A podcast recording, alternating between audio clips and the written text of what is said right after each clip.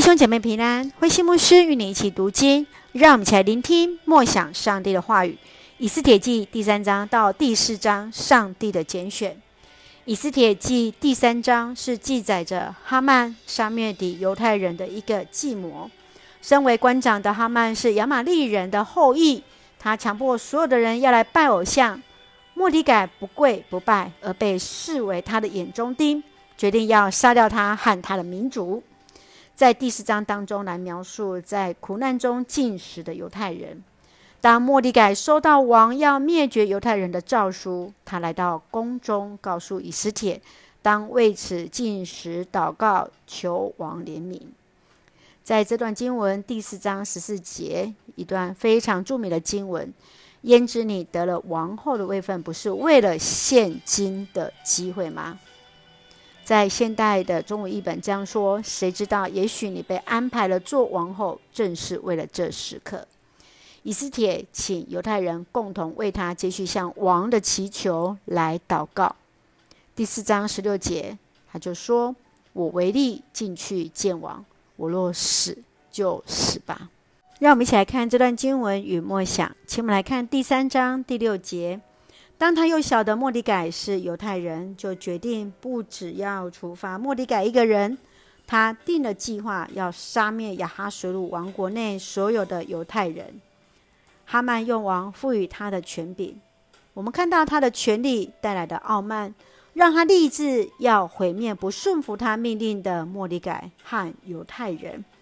一个领袖应该要有的特质是什么呢？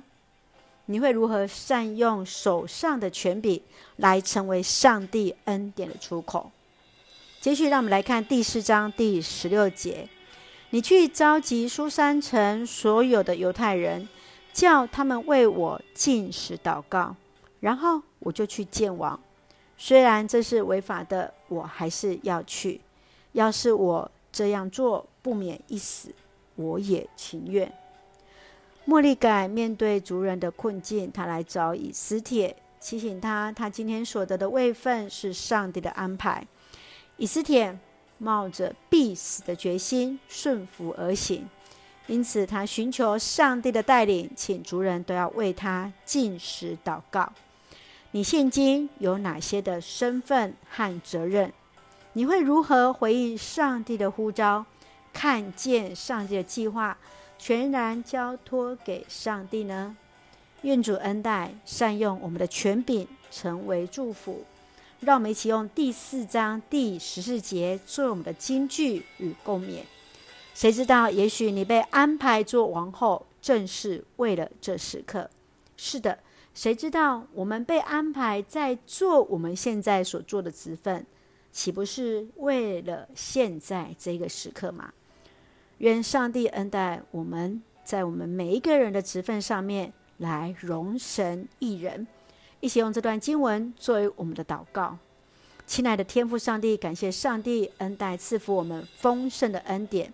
求主帮助我们警醒自己，在自己的位份上所言所行都能合乎主的心意。